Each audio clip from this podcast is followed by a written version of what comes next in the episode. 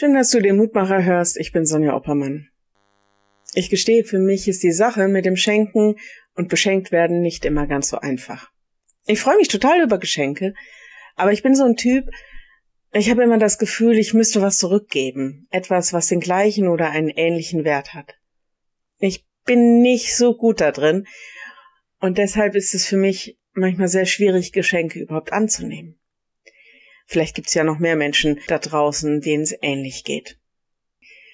Wenn das in Bezug auf mir liebe Menschen oder überhaupt in Bezug auf meine Mitmenschen schon der Fall ist, was ist dann eigentlich mit den Geschenken, die Gott für uns hat?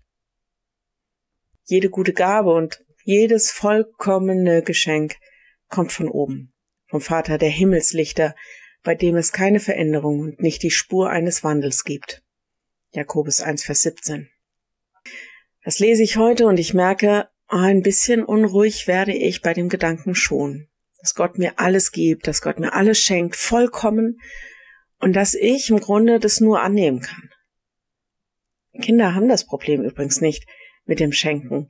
Für sie ist es selbstverständlich, dass sie beschenkt werden und dass sie geliebt werden. Gott beschenkt uns und das seit Jahrtausenden.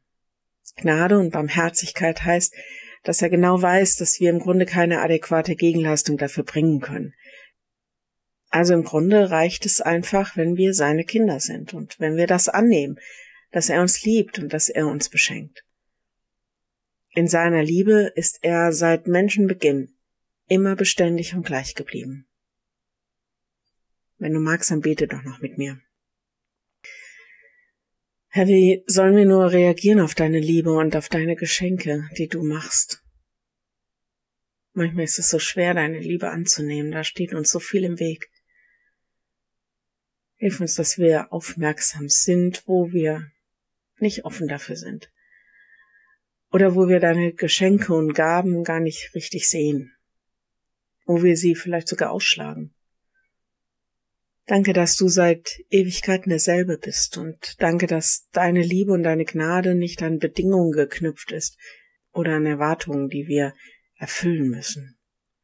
Schenk uns ein offenes Herz, dass wir glauben können, wie die Kinder glauben. Danke, dass du dich in all den Jahrtausenden nicht verändert hast. Du lebst und liebst und wir loben und preisen deinen Namen. Halleluja. Amen. Morgen ein neuer Mutmacher. Bis dahin. Bleib behütet. Tschüss.